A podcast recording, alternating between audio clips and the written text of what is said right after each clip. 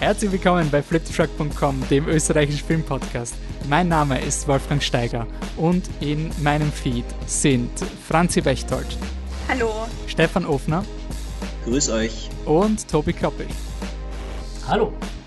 In unserer 170. Folge ste äh, steht Mandalorian Staffel 2 auf dem Programm. Also fangen wir an.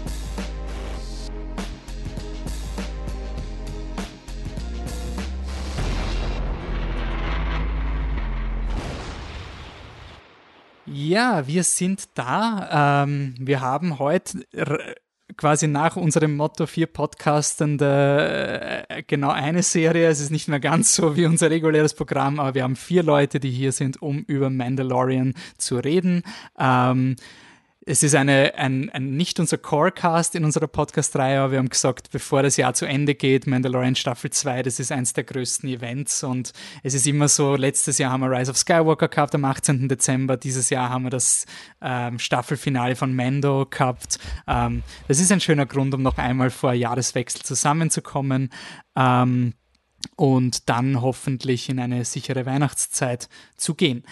Äh, zwei Stimmen kennt ihr schon, ein Gast ist heute neu. Äh, deswegen gehen wir quasi nach Bekanntheitsgrad ähm, absteigend. Franzi, du warst bis jetzt am öftesten bei den Nerd-Themen bei uns zu Gast. Aus welcher Ecke des Internets kommst du? Ich bin Technologiejournalistin für FutureZone.at und ähm, beschäftige mich auch mit äh, ja, Popkultur, Nerd-Themen, Videospielen, okay. Serien. Und als Einstiegsfrage, wenn sich Leute jetzt von dir persönlich ein Bild machen würden, wenn du eine Figur im Star Wars-Universum wärst, äh, wer wärst du dann? Darüber habe ich äh, ein bisschen nachgedacht und bin zum Schluss gekommen, ich wäre Kyle Katan aus äh, den Jedi Knight-Spielen. Soll ich begründen, warum? Ja, bitte, weil ich glaube, es ist doch eher weil eine eher unbekanntere Figur. Es ist eine unbekanntere Figur, ähm, die ursprünglich zum Jedi ausgebildet wurde, aber dann die Ausbildung abgebrochen hat und sozusagen ein bisschen mit der dunklen Seite gestruggelt hat, dann aber zum Helden wurde und später auch ausgebildet hat. Und ich fand, finde seinen Lebensweg, den Struggle mit der, mit der Religion oder den Wegen der Jedi spannend und ich wäre genauso. Ich wäre gerne ein Jedi, aber ich, ich könnte die Autorität nicht aushalten. Okay, Stefan, hast du auch ein Problem mit Autoritäten? Äh, das sehen unsere Zuhörenden jetzt leider nicht, aber ich sitze heute hier für den Podcast in meiner Großadmiralsuniform und habe mit Autorität überhaupt kein Problem, solange ich diese Autorität bin. Also stehe für äh, Sicherheit, Ordnung und Frieden in der Galaxis und das Imperium immer sich dafür einsetzt, auch wenn äh, böse Terroristen anderes behaupten für alle, die das erste Mal dich vielleicht hören, du bist Mitglied ja. der 501. Ähm, genau. Soll ich mich einfach kurz für alle neuen, äh, genau. äh, neuen Zuhörer kurz vorstellen? Ich bin Stefan, ich bin Mitglied bei der 500 First mittlerweile schon das vierte Jahr, Mitglied in der Austrian Garrison und äh, bin beruflich Schauspieler und von dem her ist es ein zusätzlicher Genuss, mir die Uniform anzuziehen und bei diversen Events das Imperium zu vertreten und gleichzeitig Gutes zu tun und immer wieder gerne dem Wolfi und Flickbit Truck als objektiver äh, Beobachter des galaktischen Konflikts äh, mit meiner Expertise zur Seite zu stehen. okay. Äh, wenn du eine Figur in Star Wars wärst, wer wärst du dann? Ja, es wäre auf jeden Fall irgendein imperialer Offizier. Also Krennic und Thrawn stehen da bei mir sehr weit oben möchte mir jetzt aber weder äh, anmaßen, so äh, taktisch schlau zu sein wie der eine und noch äh, so fantastische Konstruktionen machen zu können wie der andere. Also ja, ist es irgendein, irgendein imperialer Offizier. Okay.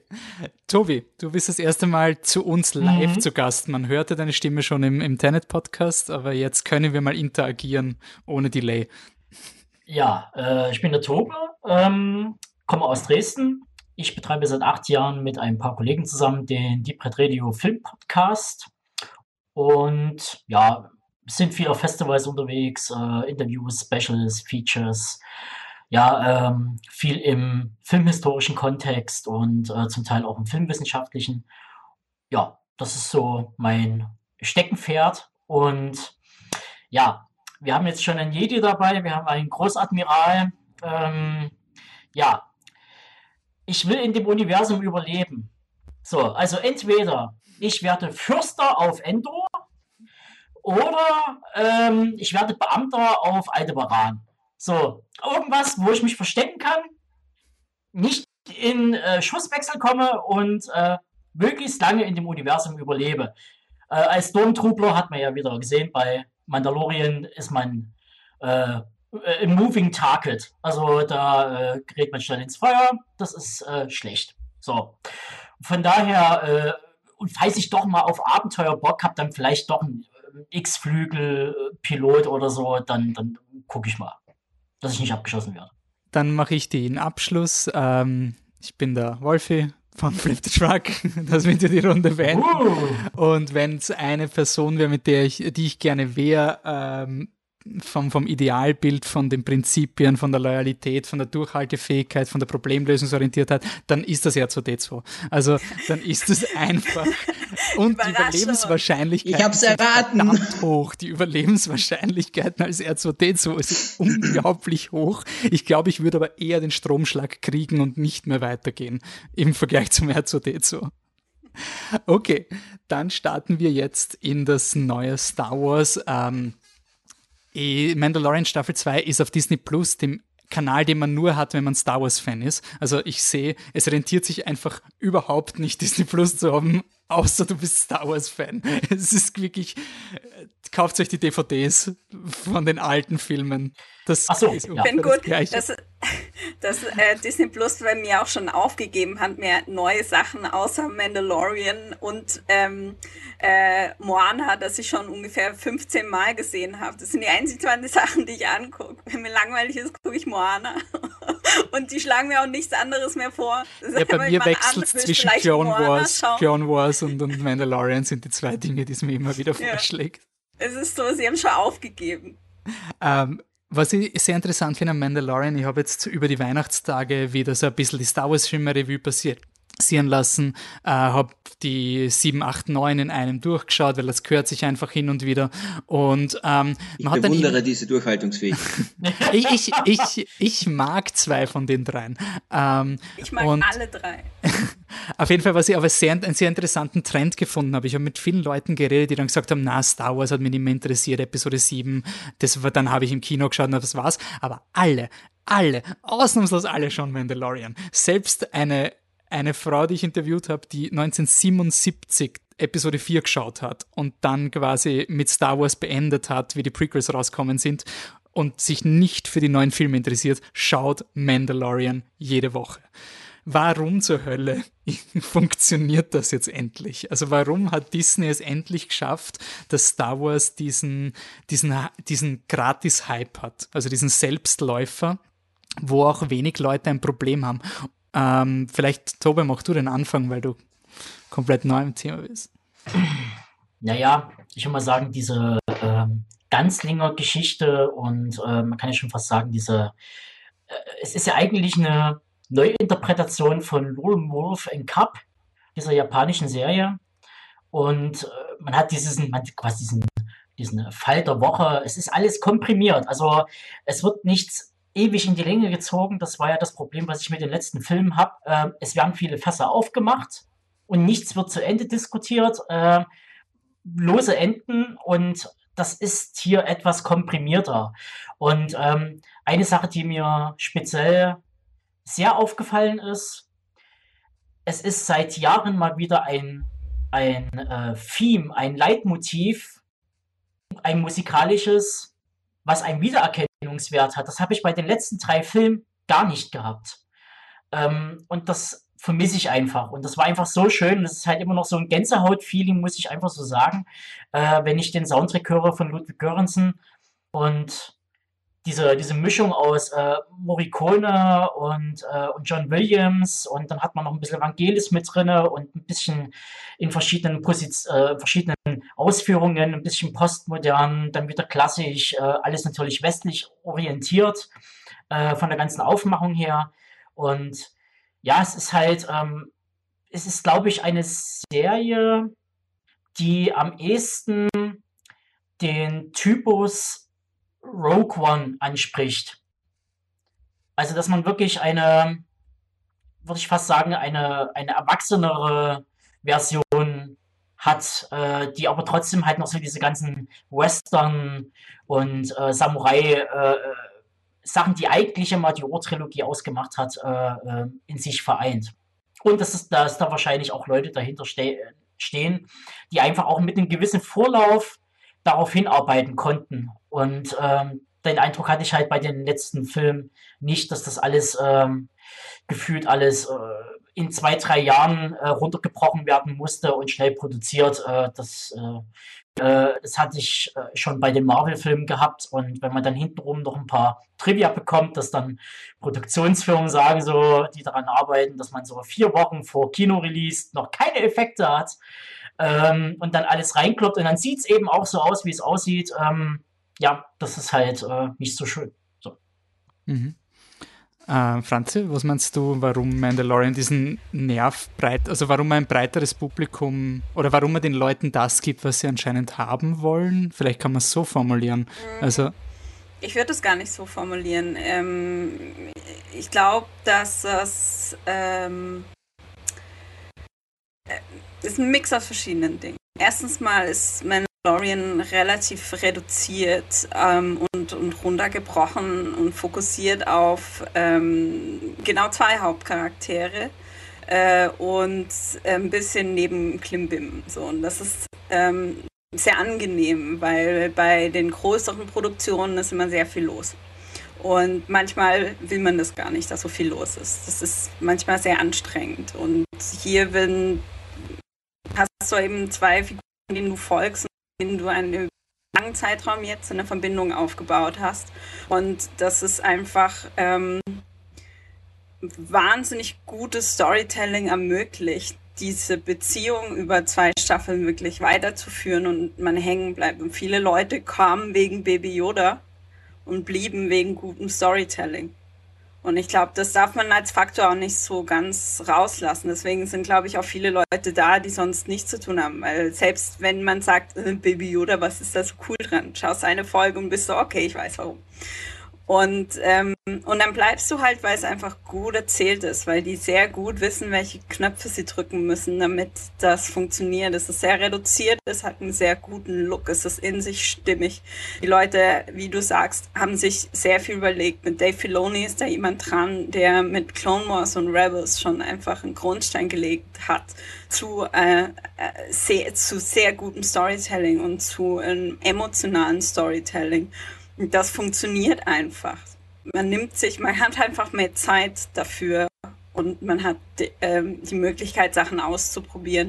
Und es funktioniert meiner Meinung nach 1A. Es ist ein sehr, es ist ein gut runtergebrochenes, in einem kleinen Rahmen fantastisch auserzählte Geschichte. Deswegen. Okay, dann holen wir noch die 501. dazu. Stefan, was ist dein Eindruck vom Mandalorian oder warum es quasi so diesen, diesen Positiv-Hype hat? Also für die gesamte 501. kann ich nicht sprechen, aber äh, also ich schließe Ich glaube, du bist die Autorität. Ja, psch, das soll ja keiner wissen. Ich bleibe die graue Eminenz. Also ich schließe mich der Franzi und dem, dem Tobi mit dem, was sie gesagt haben, absolut an. Und ich glaube, es ist auch einfach eine sehr spannende Ära, in der Mandalorian spielt, nämlich kurz nach dem Fall des Imperiums eine Zeit, die wir bis jetzt nicht wirklich gesehen haben. Die neuen Filme, wissen wir alle, spielen, weiß nicht, 20, 25 Jahre später, irgend sowas. Zeitlich bin ich da nicht ganz, äh, nicht ganz sicher. Und das Universum, das George Lucas mit 1 bis 6 aufgebaut hat, ist eben in dieser Ära, in der Mandalorian spielt, so unglaublich reichhaltig groß, mit so vielen Abenteuern gespickt und großartigen Charakteren, dass also Dave Filoni und John Favreau sich wirklich darin suhlen können und mit beiden Händen zupacken können und daraus eine geile Geschichte machen können, was sie zum Glück auch tun. Und ich glaube, dies einerseits die Voraussetzung, was nach Episode 6 war, dieses Machtvakuum, das passiert ist, und da äh, sucht dieser, dieser Ganzlinger eben seinen Weg. Und aber auch die neuen Figuren, die hinzukommen, die wir vorher noch nicht kannten dass das einfach ein, ein Konglomerat und eine Mischung ist, ein Cocktail, den, von dem jeder gern einen Doppelten hat. Ich muss sagen, ich habe mir am Ende von der zweiten, also ich ist irgendjemand massiv enttäuscht mit der zweiten Staffel? Haha, nee. Okay, gut. Nein, ich wollte nur, Massiv ich wollte nur, ich, ich wollte es nur obligatorisch mal vorausfragen. Also das, das, ich, ich, ich würde gern mal jemanden treffen, der auf den das zutrifft und würde gern wissen, warum, weil ich kann mir nicht vorstellen, dass das existiert. Ähm, das stimmt. Ja. Nein, ich, ich wollte es nur deswegen sagen, weil was mir so gefallen hat an dieser Story, das war, ich habe die erste Folge, die war für mich das war kurz nachdem bei Österreich wieder die, die, die Fallzahlen Covid-mäßig angestiegen sind. Es gab wieder einen, einen damals Soft-Lockdown zu dem Zeitpunkt. Und dann ist die erste Folge Mando rauskommen und das war so eine unglaublich versöhnliche Kindergeschichte. Also so, es war wirklich so ein, da gibt es einen Konflikt zwischen zwei Dörfern und dann kommen die und dann setzen sie sich mal am Tisch und dann arbeiten sie mal zusammen und schaffen was, was unmöglich ist. Also sie besiegen den Drachen, der seit Generationen da ist und die Menschen und die Tusken Raider kommen zusammen und, und ergeben ein größeres Ganzes. Und das war so schön und irgendwie, irgendwie habe ich so schön gefunden, dass sich diese Serie nicht dafür geniert, mal einfach Standard zu sein. Einfach mal so eine ganz normale Star Trek-Folge. Ja, ja. So eine, eine, eine äh, ganz normale Folge mit zwei Dörfern auf einem Planeten und dann verhandeln wir und am Ende umarmen wir uns und gehen wieder vom Planeten weg. Mandalorian ähm, bedient Tropes und das ist ja gar nicht schlimm. Also das Rad wird sowieso nicht neu erfunden. Äh, Mandalorian macht halt daraus eine glitzernde Rennfelge dran und dann äh, sieht das alles ein bisschen geiler aus. Und was halt ähm, ein Punkt ist, ist äh, zum Teil die entschleunigte äh, Erzählweise. Ähm, es gab ja diesen, war das bei Episode, muss ich gerade überlegen, äh, die 8, glaube ich, war es, Episode 8, gab es doch diesen gab es ja diesen Vakuum-Effekt, äh, wo diese äh, Sternzerstörer quasi ineinander äh, crashen. Äh, also jetzt filmemäßig äh, ineinander crashen. Wo quasi kein mhm. Ton war. Ja. Wo sich ein Haufen Leute aufgeregt haben, da gibt es keine Musik, was soll denn das? Ton kaputt. Ähm, und das war so, äh, so erfrischend gewesen, dass man so, ja, kann man hier einfach mal kurz die Bilder genießen. Es ist alles ein bisschen langsamer, einfach mal Bilder aufsaugen und nicht immer nur schnell und ähm, mit den heutigen Sehgewohnheiten das alles zack, zack, zack. Ähm, da kommen wir wieder zu Marvel, äh, dass das alles schnell sein muss, Action, und äh, sondern einfach langsam erzählt und das geht auch und das funktioniert vor allen Dingen auch noch. Ähm, also ich fand das äh, äh gut. Ähm, es gibt so, wie gesagt, so ein paar kleine Stellschrauben, wo ich sage so, okay, äh, da, da, wäre noch ein bisschen Luft nach oben gewesen bei der, bei der zweiten Staffel, aber das ist alles so Nitpicking, äh, das passt schon. Mhm gehen wir gleich in die zweite Staffel. Wir, jetzt kommt mal eine Spoilerwarnung. Also ihr habt jetzt anscheinend gehört, die Serie ist so super, könnt sie schauen, damit können Sie den Podcast abdrehen. Also ich meine, keine Ahnung, wieso ihr wegen sowas den Podcast gehört hättet, aber wirklich pro forma, jetzt kommt mal eine Spoilerwarnung. Darth Vader ist Lukes Vater und äh, Anakin vielleicht der Sohn von Palpatine und irgendjemand hat auch Ray gezeugt. So, jetzt haben wir alle Spoilers draußen und gehen zu Mandalorian Staffel 2. Ähm, gleich mal in den Deep Dive. Äh, die Franz hat schon angekündigt, Mando und Boba nicht Mando Boba, sorry, das kommt später, Mando und Baby Yoda oder Grogu, wie sie jetzt quasi versuchen, den zu rebranden. Ah, funktioniert aber ganz okay. gut. Ist okay, aber ich finde, du hast es wirklich gemerkt, so, sie können nicht The Child pushen. Es verwendet einfach niemand The Child. Ähm, ich muss persönlich sagen, ich habe ein bisschen Angst gehabt, dass Baby Yoda, der hat ja so einen phänomenalen Erfolg gehabt. Mich haben Leute vor Episode 9 gefragt, ob das jetzt der Film ist, wo Baby Yoda mitspielt. Und ich habe gesagt, nein, nein, das ist, das ist eine Serie. Und da so, was, wieso? wieso ist Baby Yoda nicht in dem Film? Also quasi, die haben nur mitgekriegt, Baby Yoda gibt's und für die war das komplett unvorstellbar, warum nicht in Episode 9 Baby Yoda kommt, weil alle reden von Baby Yoda.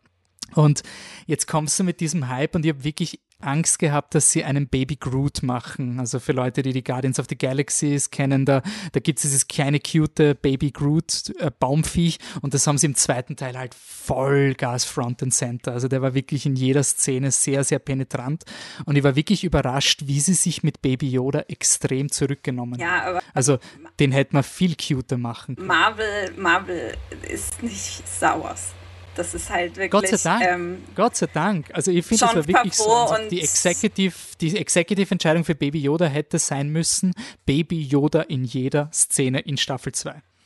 Das wäre quasi die Executive-Entscheidung, von was hat funktioniert. Und ich habe so cool gefunden, dass in einem Großteil der Folgen Baby Yoda gar nicht vorgekommen ist oder fast nicht plotrelevant war.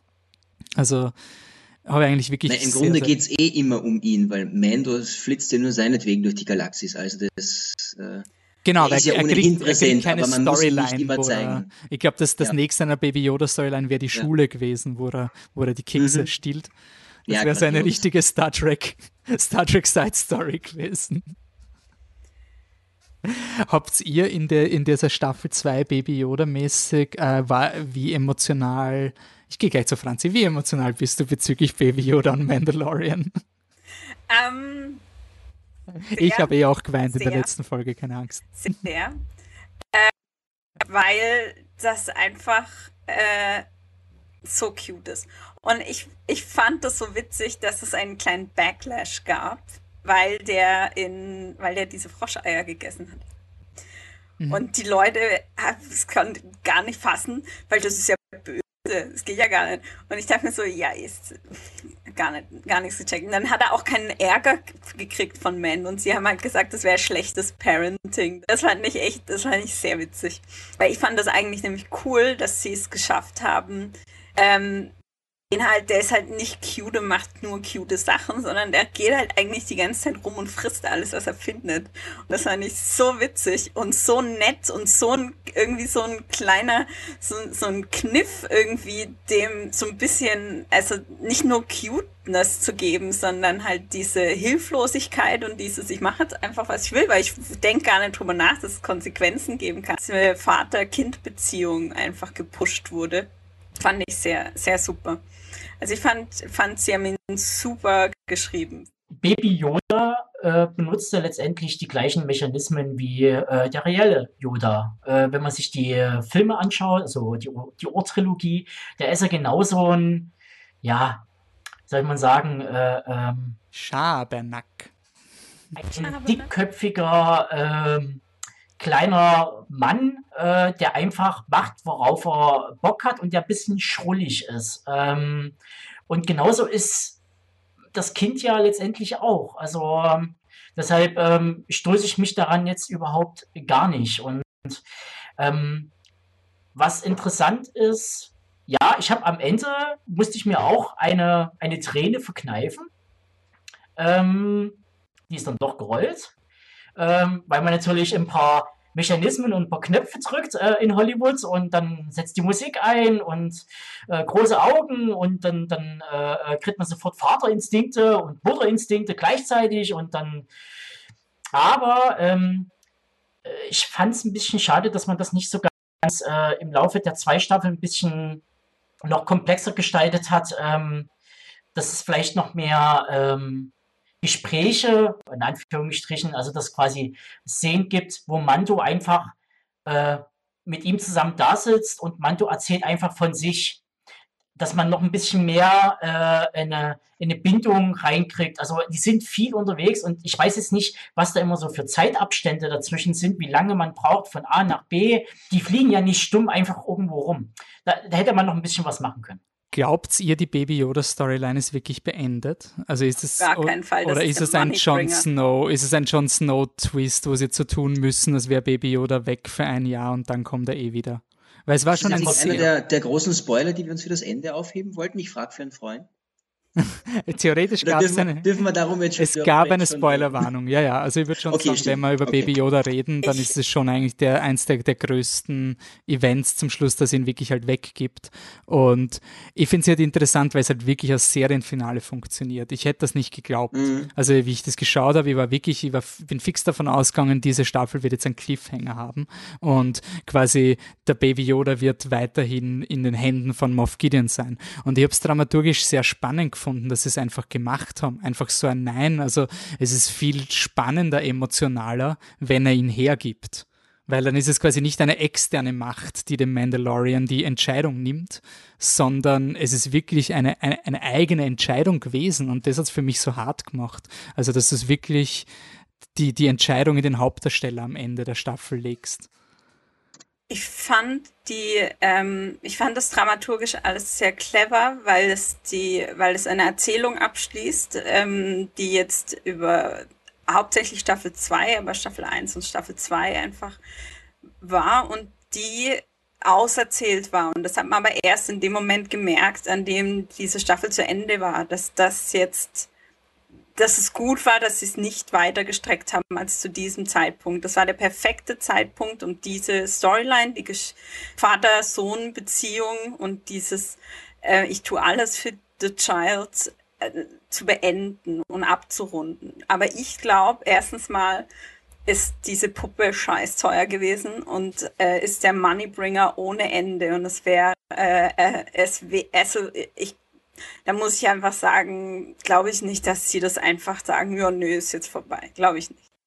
Okay. Ja, also ich habe auch ich habe nicht damit gerechnet, dass er ihn, ihn zum Schluss schon hergibt. Ich hätte eher gedacht, dass das der Cliffhanger wird. Dass der Luke der Böse ist quasi, dass jemand ihm den, den, den Yoda stiehlt, oder wie meinst du? Ja, böse, böse habe ich nicht gedacht, aber ich habe einfach nicht gedacht, dass er ihn wirklich am Ende dieser Staffel schon los wird. Also ich hätte eher gedacht, er, er, er kloppt sich noch mit Bo-Katan um dieses um das Dark Saber, aber das ist äh, diesen aus, Cliffhanger habe so ich mir erwartet. An, aber der, das werden wir dann wohl am Anfang von Staffel 3 sehen. Also ich war sehr überrascht, dass ihn jetzt schon losgeworden ist. Wir erfahren mal wieder nicht, wo Yodas Heimatplanet ist und wo er eigentlich herkommt oder wo eben äh, Grogu herkommt. Also für mich war dieses Staffelfinale von dem Aspekt her sehr überraschend. Aber ja. lustigerweise, wir haben es ja auch in unserem ersten Mandalorian-Podcast ziemlich vermutet, dass wir, dass das Mystery, also ich habe es irgendwie sehr cool gefunden, dass das Mystery nicht war, was ist die Spezies von Grogu, sondern es wirklich so in der Mitte von der Staffel, by the way, das ist eine Story, er war im Jedi-Tempel Ende der Geschichte. Äh, Yaddle ist wahrscheinlich die Mutter und ist von Yoda rauskaut worden, nachdem sie irgendwie so nur in, Googles Yaddle, ist ein weiblicher Yoda in Episode 1, der nie wieder vorkommt und Ahsoka kann sich nur an Yoda erinnern. Also der Yoda hat da irgendeinen Dick-Move gemacht und hat der Yaddle brutal aus dem Jedi-Orden einfach rauskaut. Und gleichzeitig hat es diesen Grogu gegeben und keiner konnte sich erklären, wo der herkommen ist. Also, it's shady. It's shady, it's all I'm saying. Aber, Aber ja, zu dem, ich kann mir halt gut vorstellen, dass man jetzt sagt, man legt den Fokus auf Mando muss jetzt wieder zu sich und sich einen Purpose finden, weil sein Purpose ist jetzt weg den hat er jetzt weggegeben, so für seinen Lebensweg. Und ich glaube, dass er jetzt erstmal so, so, eine innere Leere überwinden muss und dann geht es für ihn eher um Mandalore. Aber ich kann mir gut vorstellen, dass wir parallel sehen, ein Training von, von Grogu und vielleicht einen inneren Struggle. Weil da, das war ja ein bisschen der Punkt mhm. für ihn. Und ich kann mir auch gut vorstellen, dass es dann wieder eine, eine, ein Zusammenkunft gibt zwischen den beiden. Mhm. Ja, ist spannend. Also, ähm, also ich habe gar keinen Plan, was, was sie machen und was da auf einen zukommt. Also es ist ja, das, wir kommen danach noch zu Boba Fett. Die Leute sind sich ja mittlerweile sogar uneinig, wer jetzt der Hauptdarsteller von Mando Staffel 3 ist, weil da gibt es irgendwelche bösen Gerüchte und äh, wurscht. Also, schaut es nicht nach, es ist einfach verlorene Zeit. Ähm, aber was ich schon was, was mir irgendwie so gefallen hat, ist eben dieses, eben dieses Nicht-Teasern. Ich glaube, das ist auch sehr typisch für Dave Filoni, weil auch seine Clone Wars und, und Rebels waren nie so große Epen, wo du jetzt wirklich so sagst, boah, bist du deppert und du hast ja keine Ahnung, was jetzt in den nächsten zwei Staffeln passiert. Das sind immer recht logische Schritte, also einen Schritt nach dem, dem nächsten gehen. Und was mir an dieser Staffel so fasziniert hat, so als, so mal als nüchterner Beobachter, ist die Wahrnehmung von Leuten, was Story ist. Also ich habe immer wieder gelesen, so keine Story, keine Story. Dann hat es Folgen gegeben, wo Story passiert ist. Mhm. Und das waren dies, die Folgen, die mich weniger emotional mitgenommen haben, als zum Beispiel, ich habe die, die Eierfolge so cool gefunden. Also, und dass da diskutiert wird über Schwangerschaftsängste und so weiter, war für mich wieder so ein geiles Zeichen, wie Star Wars einfach ein, ein wunderschöner Canvas sein kann, wo sich alle Leute finden und mal reflektieren und drüber reden, was das bedeuten kann. Also das sind halt diese schönen Dinge an Star Wars, dass du jemand einfach sagst, du, ich habe das so gesehen, diese Frau hatte ihren Bottich und die verliert ein Ei nach dem anderen, derer ihre Existenz ist da. Das ist quasi halt wirklich so Angst davor, keine Kinder mehr zu bekommen. Und ich habe das einfach spannend gefunden, dass diese Möglichkeit gibt und dass dies, diese Serie diese Plattform gegeben hat. Und halt auch diese Liebesgeschichte von zwei hässlichen Echsenmenschen. Die waren noch nicht so, hässlich. Naja, die waren so also, süß. Oh Gott, wie die gewatschelt sind in, in der, am Anfang von Episode 3 und sich dann umarmt haben. Mir ist das so das Herz gebrochen. Ich, ich habe ich hab das, das so, so toll gefunden, diese, diese, diese Ideen mit der Kommunikationsbarriere, dass du halt eine, eine, eine Rasse hast, die mhm. scheinbar primitiv ist. Plötzlich ist sie in der Lage, einen Roboter anzusteuern und der Mando nimmt sie aber nicht für bare Münze. Der behandelt die halt wirklich wie eine Echse. Der sagt halt, ja, Echsenfrau, geh weg, ich will schlafen.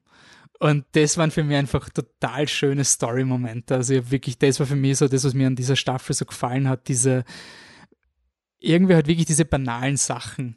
Also gar nicht so die, die life-changing Events. Die life-changing Events waren, oh, es gibt große böse Killer-Roboter. Das interessiert mich relativ wenig. Und die coolen Dinge waren eher so, oh, der Mando ist jetzt auf einem Eisplaneten und der Baby Yoda isst jetzt gerade Spinneneier und löst dadurch irgendwie eine riesige Spinnenarmee aus. Also ja. Ich musste tatsächlich große Teile dieser Folge überspringen, weil das mein absolut größter Albtraum ist. Also nicht nur eine riesige Spinne, sondern auch eine Armee von kleinen krabbelnden Spinnen. Das ist einfach die, das, die Essenz meiner Albträume.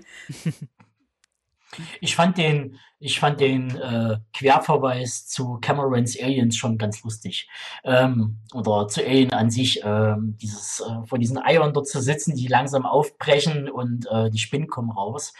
Ähm, das hat man ja sehr oft in der Serie jetzt gehabt, in der aktuellen Staffel, ähm, dass diese, ja, diese Verweise eigentlich drin waren. Also äh, wenn man da zum Beispiel die äh, ach, welche Folge war denn das? Ähm, äh, die Episode 3? Nee, falsch, falsch, falsch, falsch, falsch. Ah, Episode 5. Äh, Ashoka Tano. Ähm, Episode oder Folge? Da müssen wir uns auf was einigen. Äh, Folge. Verwirrt Folge. Danke. Also Staffel 2, Staffel 2, Folge 5. Ja. 5, genau. Ähm, die halt mit diesem ganzen äh, mit diesem äh, ganzen Kuro, Kurosawa äh, Filmkosmos da spielt und äh, natürlich die Verweise auf, äh, auf Lady Snowblood und äh, Blind Woman's Curse, ähm, die waren wunderschön. Also die, die, die, das hat mich richtig äh, mitgenommen. So, äh, das, das, äh, da gab es ja halt noch so ein paar andere. Äh, einer der schwächsten Folgen, muss ich ganz ehrlich sagen, war die von Robert Rodriguez. Oh ja. Das war welche? Es war die Boba Fett-Folge. Ach, die, die so Tragödie? Eine, die, die genau, genau. Die, die, okay. nur, die nur so eine halbe Stunde ging.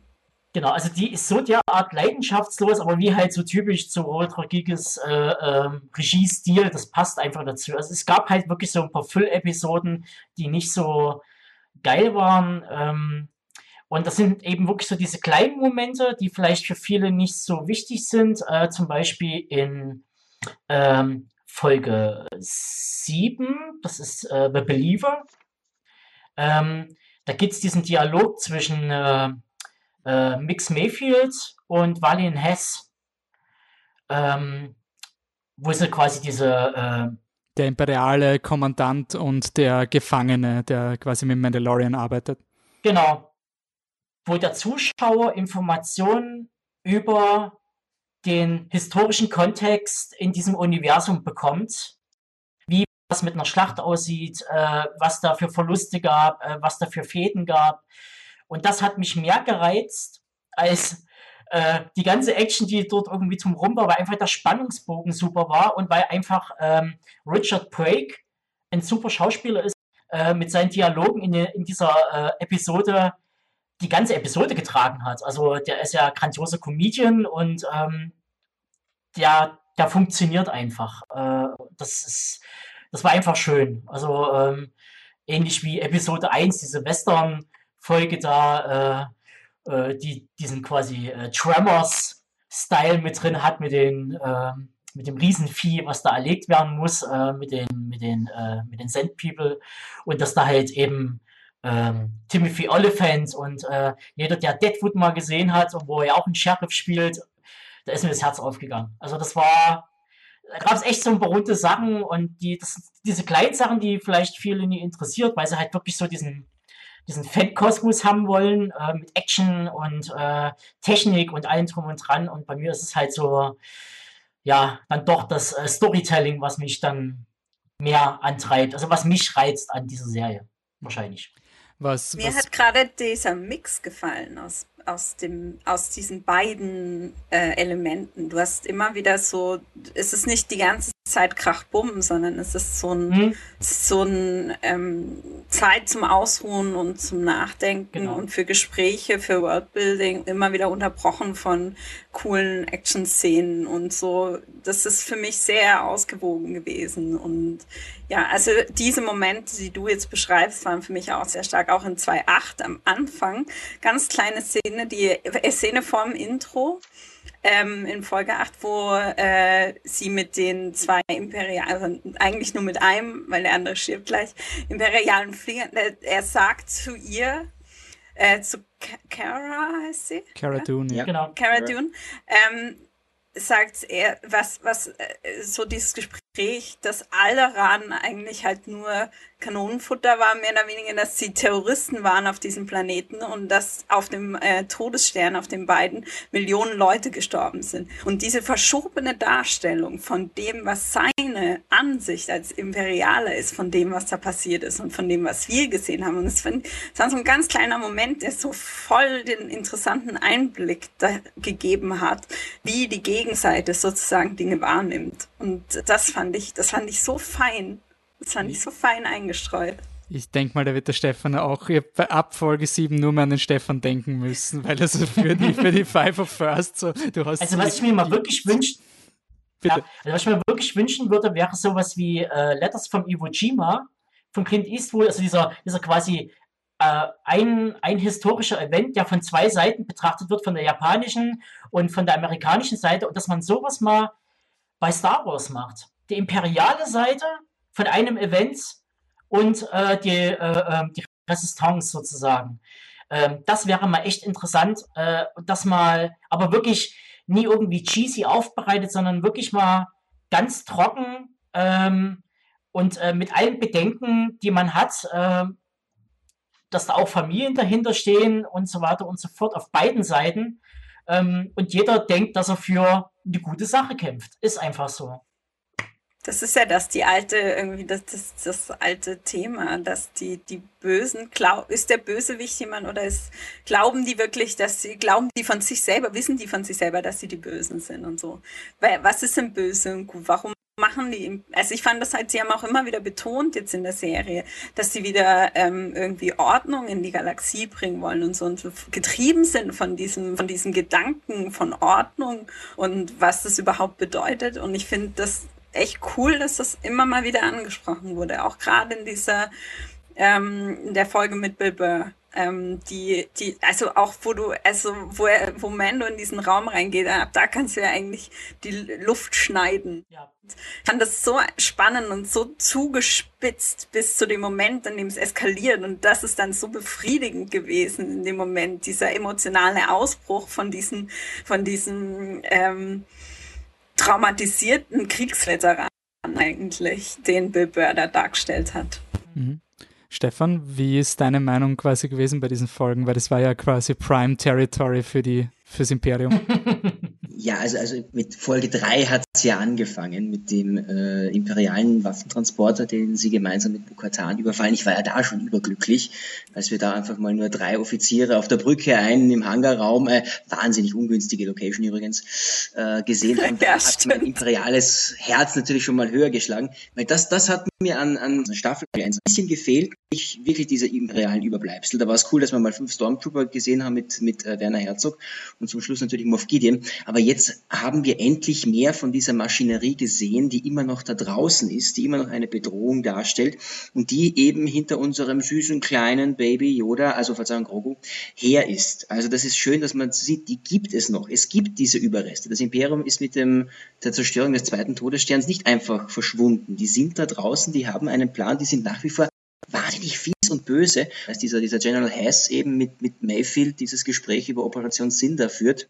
Also cooler Querverweis auch auf das, auf eben auf Star Wars Battlefront, äh, der richtig schleimig, richtig eklig war und ich glaube, jeder sehr verstanden hat, dass Mayfield ihn dann einfach in der Kantine abgeknallt hat.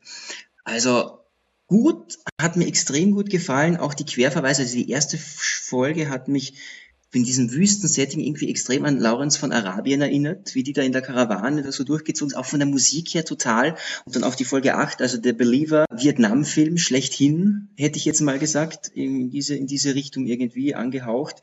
Also sehr schön Folge gemacht. 7, ja. 7? Ah ja, stimmt, 7 es gibt ja nur acht. Wunschdenken. äh, Wunschdenken. Ich wollte, ich wollte mehr haben.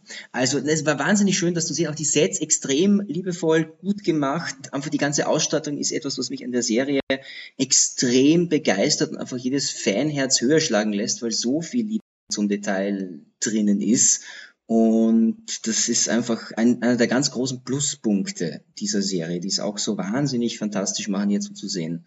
Und wo man auch mal über halt so Füllfolgen wie die zweite, also gut, ich bin, danke Franzi für diesen Input mit unseren geliebten achtbeinigen Nichtfreunden. Äh, ja, das ist äh, das und Harry Potter 2. Danke, mein absoluter Albtraum auch. Schließe ich mich voll an. Ja. Und was aber, was eigentlich auch eine Füllfolge ist, war ja die Vertreibung oder auf Englische das Siege, was ja eigentlich Belagerung heißt, also da verstehe ich das, die deutsche Übersetzung nicht ganz, die eigentlich an sich theoretisch auch nur eine Füllfolge war, aber die war fantastisch aufgebaut. Also wir erfahren wieder ein bisschen, ähm, die machen da Klonexperimente, wir sehen das Hologramm von Dr. Pershing und ja, fantastische Folge, also die, die Vierer. Die hat mir zum also, Beispiel gar nicht grandios. gefallen. Also nicht, nicht gar nicht, also wenn ich sage gar nicht, dann meine ich relativ zu allen anderen war sie nur ja, sehr okay. gut. Also, das war für mich es, auch die schwächste Es war für mich irgendwie so eine Folge, wo es halt, also hm, warum mir, warum mir die ersten drei Folgen irgendwie so gefallen haben, weil es halt was wirklich, ich bin da irgendwie ein bisschen so ein Star Trek-Kind. Also, also ich bin da ein bisschen so ein, ich will einfach Zeit mit meinen Hauptdarstellern verbringen und es ist für mich quasi kein Füller, wenn sie Abenteuer haben. Und für mich war die, diese Folge, wo sie ein, einbrechen, halt eher so diese, da ist irgendwie gar nichts mit den Figuren gegangen. Also irgendwie da hat sie mit Mandalorian und mit Baby Yoda irgendwie fast nichts da. Und deswegen hat es mir irgendwie gar nicht so gefallen. Aber das ist richtig. Das ist richtig. Ähm, äh, es, es, ist eine gute, solide Folge. Also äh, kann man jetzt qualitativ jetzt nicht drüber meckern. Die hält sich auf Niveau. Die ist von Carl Weathers inszeniert. Äh, äh Apollo Creed natürlich ähm, äh, in den Rocky-Teilen. Was ich als Pluspunkt finde, auch wenn es nur eine ganz kurze kleine Szene ist, ähm, und zwar ähm, das Gespräch zwischen dem X-Wing-Piloten Carson Teva und Kara June über die Nachkriegszeit. Ähm, mhm. Das war wieder so ein, was es wieder ein bisschen rausgekitzelt hat. Mhm. Aber ansonsten ist die Folge wirklich, die, die, die kann man auch Verlust gehen lassen. Also die braucht es nicht. Aber ähm, es ist wirklich interessant. Ja, das braucht die zweite auch nicht, sorry, genau. muss ich jetzt eine Und das, das, das habe ich diese spannende die, Diskussion gefunden. Also das genau das habe ich vorher gemeint, weil ich einfach wirklich bei, ich habe es nämlich wirklich interessant gefunden, weil für in der zwei, in, der, in dieser Folge mit The Siege gab es sehr viel Fan-Content. Also ab dieser Folge, da hat jeder diese, diese Robo-Droids und diese Dark Troopers und dann Analysevideos von den Dark Troopers. Also es, es, es ist einem vorgekommen, als wäre hier Story passiert. Aber eigentlich haben wir nichts weiter gelernt, als dass der Gideon böse Experimente macht mit Baby Yoda, was wir eigentlich eh schon wussten. Aber es war quasi die, plötzlich dieser Querverweis auf die, auf die Killer-Roboter, die quasi plötzlich die Diskussion ins Rollen gebracht hat. Ähm, und was mir an der Spinnenfolge gefällt ist, es ist halt wirklich dieser Effekt von, du kannst manche Dinge nicht planen. Und es ist wirklich so eine Folge, hätte einfach nett mit den X-Wing-Piloten geredet, wäre die ganze Folge nicht passiert. Weil am Ende retten sie ihn eh. Also es ist wirklich so eine, you're in your ja. own shit. Und ja. äh, was mir so gefallen hat an der Serie ist auch, ähm, äh, ja, es sind Referenzen auf viele Sachen, aber was auch crazy ist, wie Dinge reinkodiert sind innerhalb von der Geschichte. Also zum Beispiel das Eier- und Mutterschafts- und Vaterschaftsthema. Also, dass der Baby Yoda ist ja dauernd in seinem, in seinem, in seiner Kammer, in seiner Embryokammer. Und dann gibt's wirklich eine, eine Geburtsszene in, in Folge drei, wo diese Embryokammer von seinem Monster verschluckt wird und sie müssen es rausreißen und dann die Kammer öffnen, weil der Baby Yoda keine Luft sonst kriegt. Und ab dem Punkt ist der Baby Yoda neben dem Mandalorian, er trägt ihn dann. Er ist nicht mehr quasi im Ei drinnen. Es ist quasi irgendwie so, so von der Symbolik Symbolik her einfach total viel drinnen. Und es, in der Folge 1 hast du die Perle vom Drachen, in Folge 2 hast du die Eier, die Gutes und Böses aus, auslösen können. Also das sind quasi so eigene Spielereien von, von, von Favreau und Filoni, die sich die ganze Serie ziehen, die ich finde, die Serie hat irgendwie auch aufwerten. Also es ist nicht nur ein Call-out an andere Dinge, sondern sie verwenden all diese Call-outs, um ihre eigene Geschichte zu erzählen. Und das finde ich macht die Serie so stark. Und weil wir da jetzt auch noch gar nicht so das ähm, angeschnitten haben, weil wir immer über die Kombination von Baby Yoda und Mando reden, weil das natürlich auch zentraler Teil der Serie ist, ganz klar. Aber für mich war ein großer Teil der Serie, der hoffentlich auch äh, die dritte Staffel dann vorbereitet, die Selbstfindung von, von ähm, Jin, also von, von Mando, mhm. nämlich die Selbsterkenntnis zum Schluss, dass dieses Ich nehme meinen Helm nicht ab, möglicherweise, wie Bo-Katan es ankündigt, religiöser Fanatismus ist. Mhm.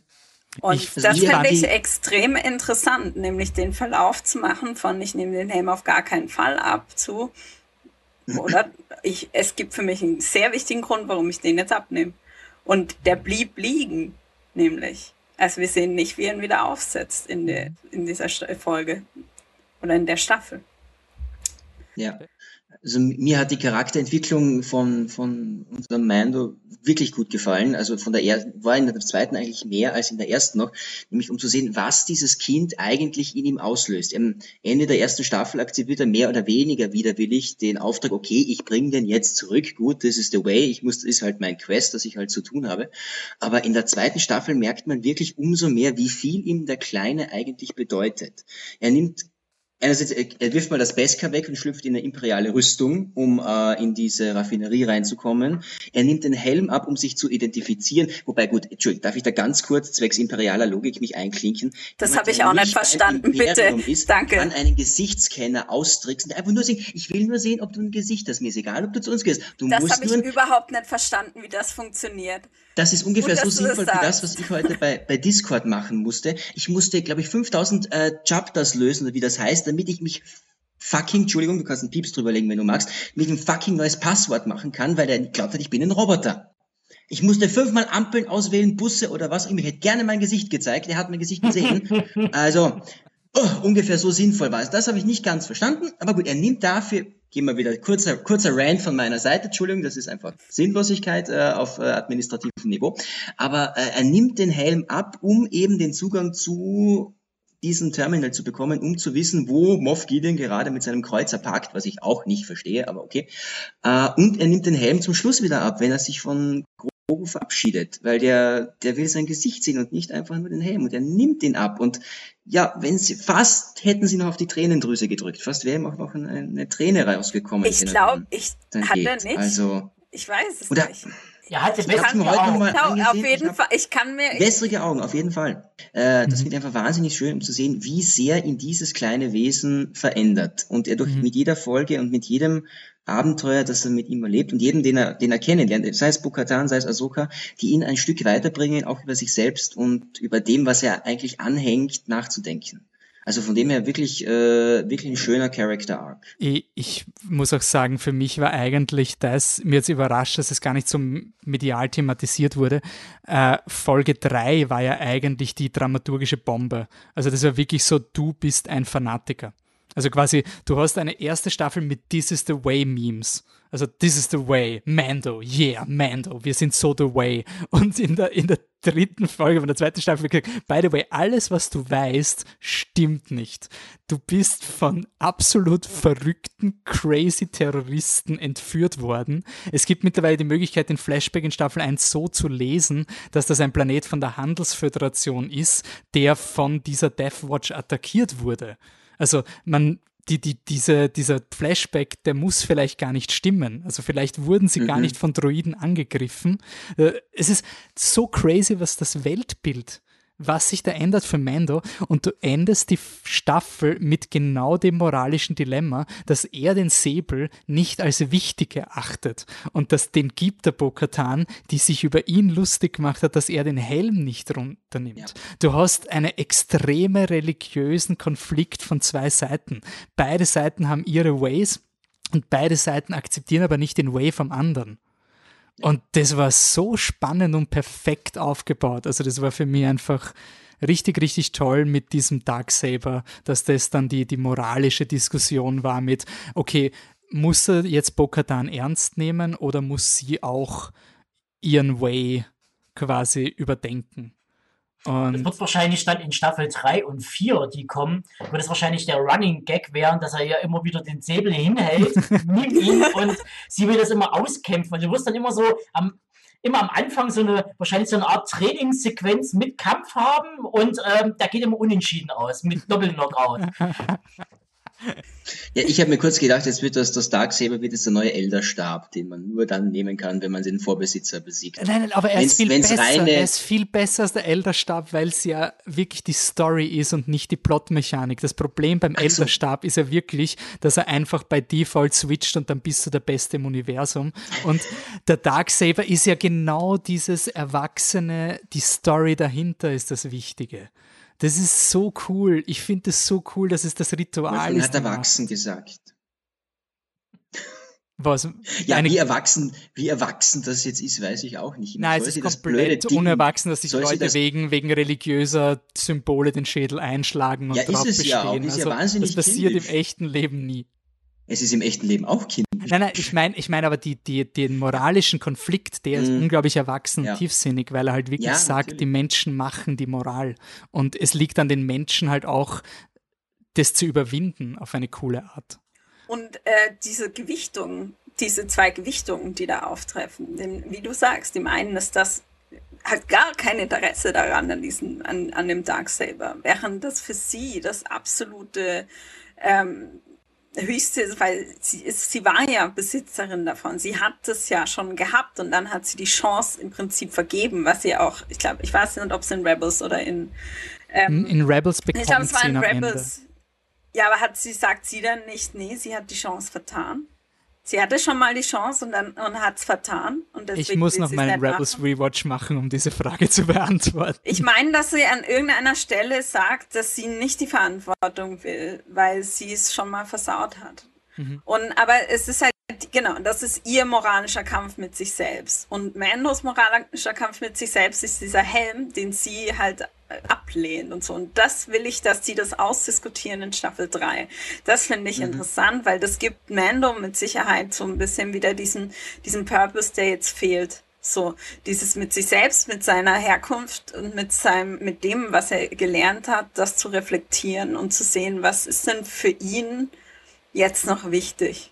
Mhm. Und das finde ich, das finde ich sehr spannend. Und das fand ich halt, ja, das ist halt untergegangen, weil, weil so viele Emotionen abgespielt wurden in den, in den Folgen für mich. Also ich habe ich hab so viele Emotionen gefühlt. Also gerade als, als Clone Wars und, und Rebels Fan fand ich natürlich die fünfte Folge mit Ahsoka unfassbar, weil ich hatte die ganze Zeit halt so, so eine Sorge, wenn man so ein so Charakter, der so viel, so viel Wert hat für Leute, die diese Animationsserien äh, mögen. Und so wir die so ins Herz geschlossen haben, wenn man die so umsetzt in, in einem Live-Action-Setting, dass es halt immer so ein bisschen awkward wird weil man halt so eine sehr, sehr gute Vorstellung, man kann, kennt den Charakter sehr gut und dann ist er plötzlich eine Schauspielerin, die die darstellt. das finde ich dann manchmal so ein bisschen schwierig. Und ich finde aber, sie haben es so großartig gemacht und ich habe die ganze Folge Gänsehaut gehabt. Allein der Einstieg so ganz unvermittelt, also so ganz no bullshit. Du, sie ist da und sie ist so toll, sie ist so fantastisch. Ähm, äh, da sind tolle Shots drin, die ganze, Se äh, die ganze Folge, die Filoni selber gemacht hat, muss man natürlich auch dazu sagen, war voller toller Einstellungen. Also rein filmisch fand ich sie fantastisch auch und du hast einen, For einen Forest Planet und es ist aber quasi ein abgefuckter Planet. Das habe ich auch sehr geil gefunden von. Ähm, ich habe es irgendwie so schön gefunden, weil es, ich habe jetzt endlich das bekommen. Also man kann jetzt wirklich auch ein bisschen auf die Fanservice-Diskussion noch gehen. Also wir haben irgendwie noch zwei ja, vielleicht drei große Diskussionen vor uns, aber das Fanservice ist schon eins dieser Dinge, was diese, diese Serie so richtig gemacht hat. Und ich habe mir die ganze Zeit gefragt, hm, man hätte Ahsoka ja auch in Episode 7 zeigen können. Also ähm, statt Mars Kanada zum Beispiel. Das ist eine Person, die mit der Force halt nichts zu tun haben, also mit den Jedi nichts zu tun haben will und so weiter. Ich glaube nicht, dass das funktioniert hätte. Also das wäre dann so ein, hey, schaut mal. Zu emotional auf. Also quasi, das ist so ein, und auch, aber auch Charaktere wie Bo-Katan, die du vielleicht, du musst Rebels nicht mal gesehen haben, es funktioniert einfach in der Geschichte. Bei der Ahsoka kann man vielleicht sogar diskutieren, manche Leute meinen, es war nicht gerechtfertigt beschäftigt oder wurscht. Aber ich finde, Bogatan war halt wirklich so, du kriegst ihre gesamte Biografie, aber wenn du willst, kannst du noch so viel mehr kriegen. Und das ist irgendwie das Schöne. Also ich muss jetzt nicht Clone Wars schauen, um Bokatans Story in Mandalorian zu verstehen. Aber wenn ich sie schon mal gesehen habe, dann hat jede Szene ungefähr 1000 mehr Impact, wenn ich mhm. weiß, dass sie selber Deathwatch war. Sie war ja bei Deathwatch, sie war genau dort, wo der Mando aufgewachsen ist. Also so crazy, was da jedes Wort plötzlich an, an Ladung mit hat. Aber es ist nicht wichtig für Leute, die einfach sagen, hey, ich schaue halt einfach Mandalorian und da gibt es jetzt eine coole Jedi mit zwei weißen Laserschwertern und die, die metzelt einfach alle ab. Also die fünfte Folge war, war fantastisch. Ja. Die Ahsoka-Folge jetzt, meinst du? Ja, die war wahnsinnig fantastisch. Tobi, bei dir, also du bist auch Fan von der. So. Ja. Hast du Kontakt mit, mit Clone Wars vorher gehabt oder was für dich? Ähm, rudimentär. Ähm, ich, ich kenne im Groben die, äh, die Charaktere und ähm, da stimme ich auch voll zu. Das ist halt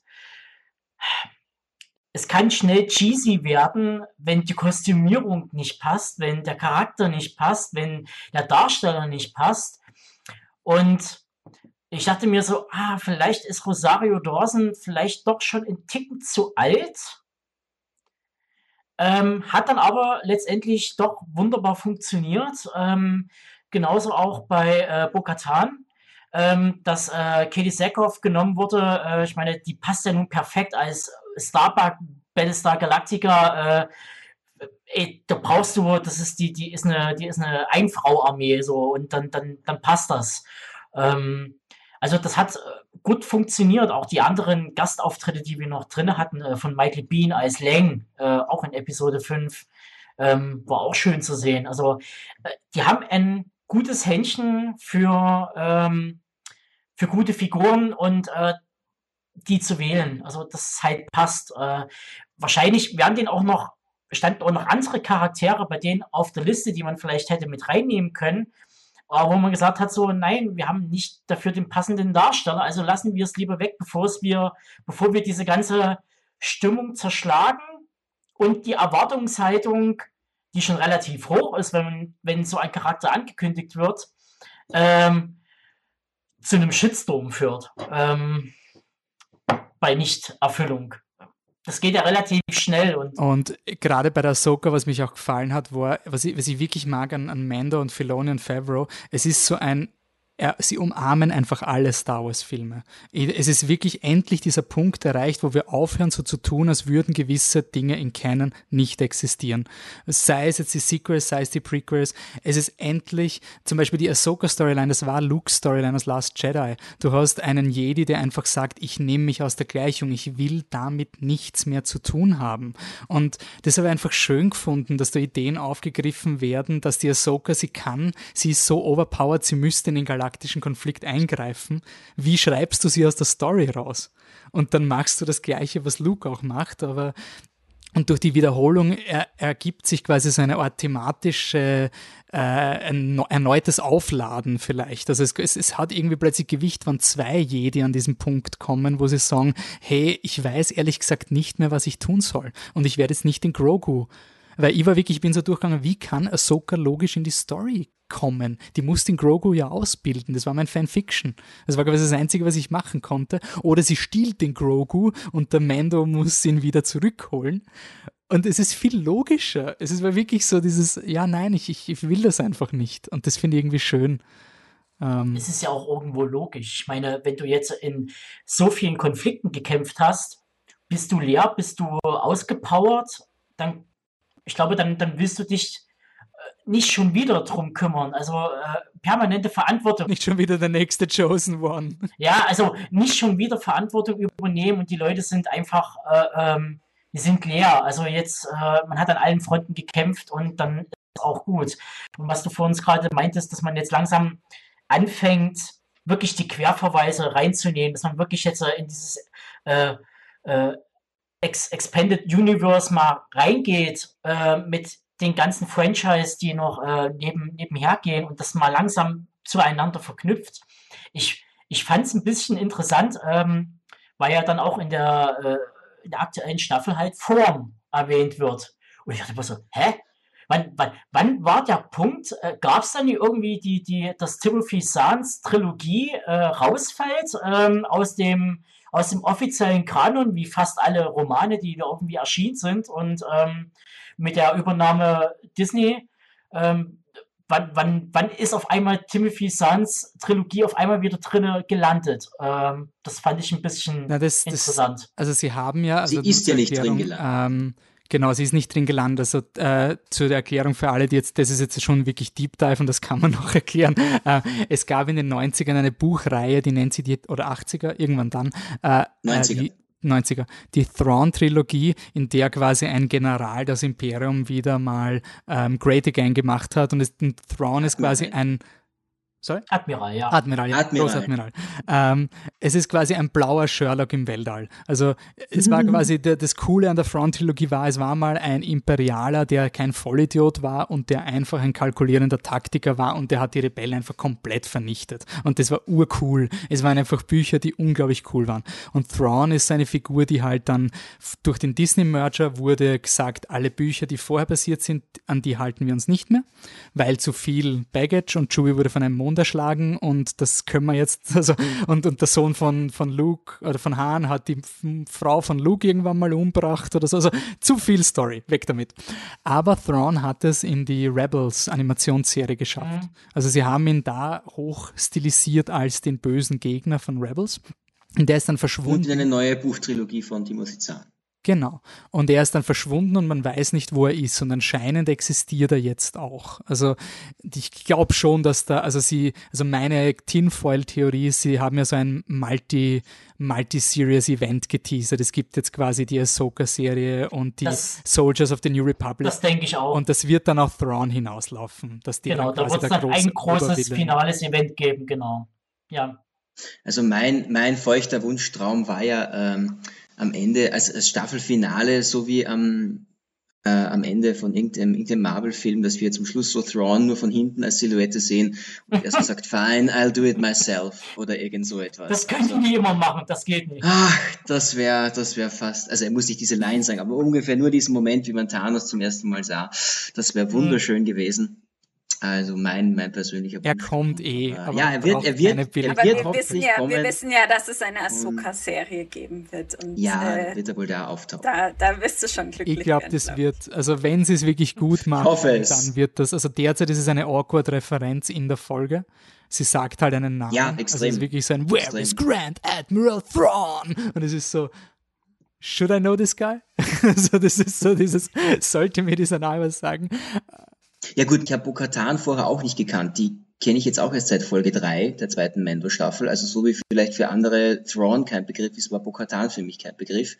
Und dank äh, des, des ähm, der Backstory, die ich jetzt von euch bekommen habe, finde ich es umso spannender, nämlich den die finale Folge jetzt zu sehen. Denn immer wenn wir Bokatan gesehen haben, sie hat keine Gelegenheit ausgelassen zu sagen, ich will dieses Dunkelschwert, ich will Moff Gideon, bringt ihn mir, bringt ihn mir, ich will ihn eigenhändig erwürgen. Und dann hat sie zum Schluss die Gelegenheit, sie bräuchte nur die Hand ausstrecken und das Darksaber zu nehmen und tut es dann nicht. Also finde ich jetzt, wo ich mehr Wissen dank euch habe, noch äh, mal einen, einen groß, eine große Ecke interessanter. Mhm. Ja, dann gehen wir zum ultimativen Fanservice, oder? Ganz zum Schluss. Ey, so, kannst hey, mal ganz kurz sagen, dass mich das Wort Fanservice, dass mir das ultra auf den Zahn geht. Aber es ist ja nicht finde, negativ. Das wird also ich weiß, es wird negativ. Overused ähm, für Sachen, also Fanservice ist eigentlich Dinge, die eingeworfen werden, aber die den Plot nicht voranbringen, du aber die Fans glücklich machen. Und ich finde ganz viele Sachen, also das ist die Kern, das ist die Definition von Fanservice. Und ich finde halt irgendwie, dass man ständig sagt, das ist Fanservice, das ist Fanservice, ähm, gibt dem sowas Negatives, als wäre es irgendwie was Schlechtes, Dinge zu machen, die Fans glücklich machen weil es immer so, also so die, die kreative, äh, also es ist so ein bisschen, als würde man denen die kreative Feder wegnehmen, den Leuten, wenn man sagt, das ist Fanservice. Manchmal stimmt's und manchmal nicht und ich finde das also, irgendwie, sorry, ich möchte das nur mal einwerfen, dass mich dieser, dieser, dieser Fanservice, ähm, okay, dann, dieses Wort manchmal ein bisschen nervt. Dann sagen wir der Überraschungsgast. er, ich weiß, also ich weiß, was du meinst, aber ich bin da in dem Lager, wo ich sage, ich will mir das nicht wegnehmen lassen. Ich weiß, es gibt ur viele Leute, die da gleich quasi Amok laufen, wenn sie Fanservice haben, aber I want to own it. Also es ist quasi für mich etwas Positives und ich werde es auch weiterhin okay. so. Also, okay, ich wollte es nur mal an. Nein, ich verwende also, es, also ja, genau. ich äh, um wirklich Wikipedia ganz wissenschaftlich zu zitieren, Fanservice is material in a work or fiction or in a fictional series which is intentionally added to please the audience, often sexual in nature. Das wusste ich nicht. Ja, also oft okay, das wusste ich Nature auch, wusste ich nicht. Um, ich glaube, es stammt von der Anime- und Manga-Dings. Bin gerade deeply shocked. Deswegen, ich glaube, deswegen bin ich ein bisschen allergisch. Ich wollte das, ist schon, wir reden wir was über das, was sie eigentlich machen. Okay. Und da aber unser, unser Überraschungsgast in der finalen Folge keine Panty-Shots gezeigt hat, äh, Gott sei Dank. Nicht, weil sein Gesicht ähm, fast nie gezeigt. ja, zum ähm, Gesicht möchte ich dann nochmal extra kommen, bitte. Aber red also, weiter, Tobi. Ähm, ähm, ich muss sagen, ähm, dass es genügend Footage von Mark Hamill gibt äh, aus den alten Filmen, dass man damit gutes Deep-Facing produzieren kann. Man lässt einfach das Ding mal ein halbes Jahr lang durchrechnen und dann geht das. Und es hat ja auch besser funktioniert als in den letzten Filmen äh, mit diesen Rückblenden, mit diesen Vergangenheitsrückblenden ähm, dass das jetzt wesentlich besser aussah. Und glaube ich, wenn man noch ein bisschen mehr in die Produktion reinstecken würde, wir reden ja, glaube ich, auch bei der zweiten Staffel von irgendwas um die 100 Millionen Dollar, die da genauso wieder reingeflossen sind. Und wenn man da noch ein bisschen mehr reinsetzen würde, dann würde das noch besser aussehen. Es war schon nicht schlecht, aber sobald es dann näher ranging ans Gesicht, dann hat man schon wieder gemerkt, dass das dann schlecht kaschiert wurde. Ähm, aber es sah besser aus als in dem Film, muss man einfach so sagen. Also man muss natürlich auch mal sagen, 100 Millionen Dollar für eine Serie ist im Vergleich zu Filmen, es hat im Vergleich zu einem Film lächerlich. Also ein, ein Marvel schnabuliert das in einem Film weg. Aber ähm, ich fand den Impact des Auftritts so einschneidend, dass mich das CGI-Gesicht nicht so gestört hat. Weil ich wusste, dass, also ich habe mir, okay, sie müssen es jetzt, sie haben es jetzt gecgi'd, ich akzeptiere das jetzt, es ist halt jetzt so. So, ich lasse mir davon jetzt nicht diesen Moment zerstören. Und sie haben es okay genug gemacht, dass, das, äh, dass sie es geschafft haben. Es war nicht so schlecht, dass es mich rausgeworfen hat aus dem Moment, den ich erlebt habe. Das fand ich, das fand ich, das hat's, haben sie gut ausbalanciert du hast Episode 8 erwähnt, diese Rückblende. Episode äh, 9. Äh, Episode 9, 9, danke. Äh, mit dieser, ja, wirklich grottenschlecht animierten Rückblende, wo ich mir gedacht habe, das soll leer sein, egal. Aber es ist äh, sogar wirklich ein Shot von Carrie Fisher. Also ja, das ein, ist ja umso Aufnahme schlimmer. Film. Das hat mich so das schockiert danach. Wirklich also, umso schlimmer. Ich habe mir gedacht, das ist CG und ja. dann siehst du im Making-of, ja, wirklich das Freistellen und ja. Einschneiden. Das ist theoretisch ja echte ja, Aufnahme aber eines es echten hat Menschen. irgendwie so überhaupt nicht gepasst. Und ich habe ich hab von Rogue One, ich habe diese, diese letzte Szene von Rogue One im, auf YouTube im Vergleichsvideo gesehen, wo der, der Original der Filmshot war und dann mit dem Deepfake-Programm das Gesicht von Carrie Fisher raufgetan äh, wurde. Und es sah das Deepfake einfach besser aus als die Filmszene. Also das fand ich wahnsinnig schockierend, weil ich weiß nicht, wie viel die da in Rogue One da rein investiert haben. Und ähm, ja, es war wahnsinnig geil. Also als der X-Flügler gekommen ist zum Schluss der achten Folge, mir sind die Tränen in die Augen geschossen, als der einfach nur in der Hangarbucht gelandet ist und dann seinen Weg zur Brücke durchmarschiert ich, ich habe geheult, ich stehe dazu und ich habe es mir heute nochmal als Vorbereitung für den Podcast nochmal die, die Staffel nochmal Revue passieren lassen, mir ein paar Szenen wieder angeschaut. Ich hatte exakt genau wieder dasselbe Gefühl und dieselbe Reaktion, als der X-Flügler gelandet ist. Nämlich Karas äh, etwas äh, ja, respektlosen Kommentar, oh, ein X-Flügler, wir sind gerettet. Und du weißt aber schon, wer da drinnen sein wird und du denkst dir einfach nur, ha.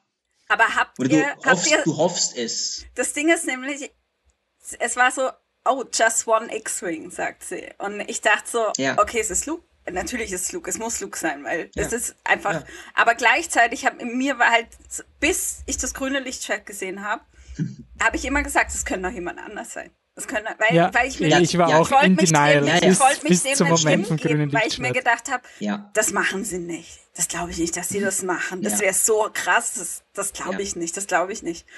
Und ich habe so lange halt mich so zurückgehalten und dann war es so, nee, nee, das kann nicht sein. Und dann habe ich aber, also sobald das grüne Lichtschwert kommt, ist, war, war das jeder Zweifel weg. Und dann, also ich habe ich, ich hab schon zum, zum Wolfi gesagt, wenn mich jemand beobachtet hätte, wie ich diese Folge schaue, das wäre, also ich habe zweimal, ich habe alleine auf meinem Sofa gesessen, habe zweimal laut geschrien, es ist Luke, es ist Luke. Und dann habe ich angefangen zu heulen. Weil ich auch, ja. weil ich auch wirklich, ja. ich bin so emotional mitgegangen in der Folge, weil die bis da, zu dem Zeitpunkt fand ich die schon so cool inszeniert. Also das Sounddesign fand ich richtig cool, die Kämpfe fand ich richtig cool. Da wurde so viel, das ging so zack, zack, zack, nicht rumgeschissen, sondern da wurde gleich, da ist no Bullshit. Hier, wir schnappen uns den Doc, hier ist der Plan, Abmarsch. Und das in einer Viertelstunde waren die halt auf dem, waren die auf dem Schiff und haben da aufgeräumt. Also da hast du keine Pause gekriegt. Und dann ändert sich die Musik. Dann kommt der X-Wing und die Musik ändert sich. Und ich habe gedacht, mein Kopf explodiert. Das war einfach so gut. Das war so gut. Und der, der Gesichtsausdruck von Moff Gideon, in dem, wenn er realisiert, mhm. jetzt, jetzt ist er aber sowas von am Arsch. Und das war ein, das war so rund. Das war einfach so rund und gut und fand ich fand es fantastisch. Ah, der Tobi hat da, also, will sich da einklinken. Ja, das äh, Problem, was ich glaube ich damit habe, ist, ähm, man hat Moff Gideon über zwei Staffeln aufgebaut. Und dann wird ihm eigentlich das Finale genommen. Mit dem Auftritt von, von Luke. Eigentlich, also, äh, also er wird quasi vom, von der, von der Pult Position, wo man sagt so, okay, äh, ähm, er muss jetzt ein, ein, ein, tragisches Finale haben. Irgendwas, irgendwo runterfliegen, in Flammen aufgehen, irgendwas. Und es passiert nichts. Er, er, er, liegt da und äh, kichert sich einen ab, weil jetzt diese Fehde um das, um dieses äh, äh, Schwert da losgeht. Und ich dachte mir so, echt jetzt, also so verbratet ihr den jetzt gerade, das, ähm, das war ein bisschen, das war echt lame. Also das war, das war, äh, äh, das war cheesy Storytelling. Also an dem Moment dachte ich echt so, oh Leute, nö, jetzt, nee. Also als ob die, als ob die, als ob die gerade nicht mehr wussten, was die mit denen anzufangen wissen im Writers Room. Und dann kam irgendeiner um die Ecke, ey, Luke, wir bauen jetzt Luke ein. Das rettet uns jetzt. also es wirkte so ein bisschen. Äh, also ich gebe dem Tobi insofern recht, der, der finale temporäre Abgang von Gideon jetzt war, war etwas schwach. Was ich wahnsinnig geil fand, war, als er schon auf Man in der Zelle mit Grogu gewartet hat. Und ich habe mir gedacht, da habe ich wirklich für einen Moment gedacht, jetzt ist aus, jetzt haut er ihm das Dunkelschwert über die Rübe und das war's mit unserem Baby Yoda. Also ich hätte es für möglich gehalten, weil er wirklich extrem fies war in dieser Szene. Und dann aber dann doch versucht, Mando reinzulegen, ja, nimm ihn dir halt, mir ist das alles egal und wir gehen getrennter Wege und ihn dann natürlich doch versucht, mit dem Dunkelschwert zu durchbohren. Über den Kampf kann man jetzt sich jetzt, sich jetzt auch, äh, ja, verschieden äußern, ob der jetzt gut war oder nicht. Aber der Aufbau bis dorthin fand ich gut. dann haben sie ihn halt doch relativ schnell irgendwie auf der Brücke festgenagelt.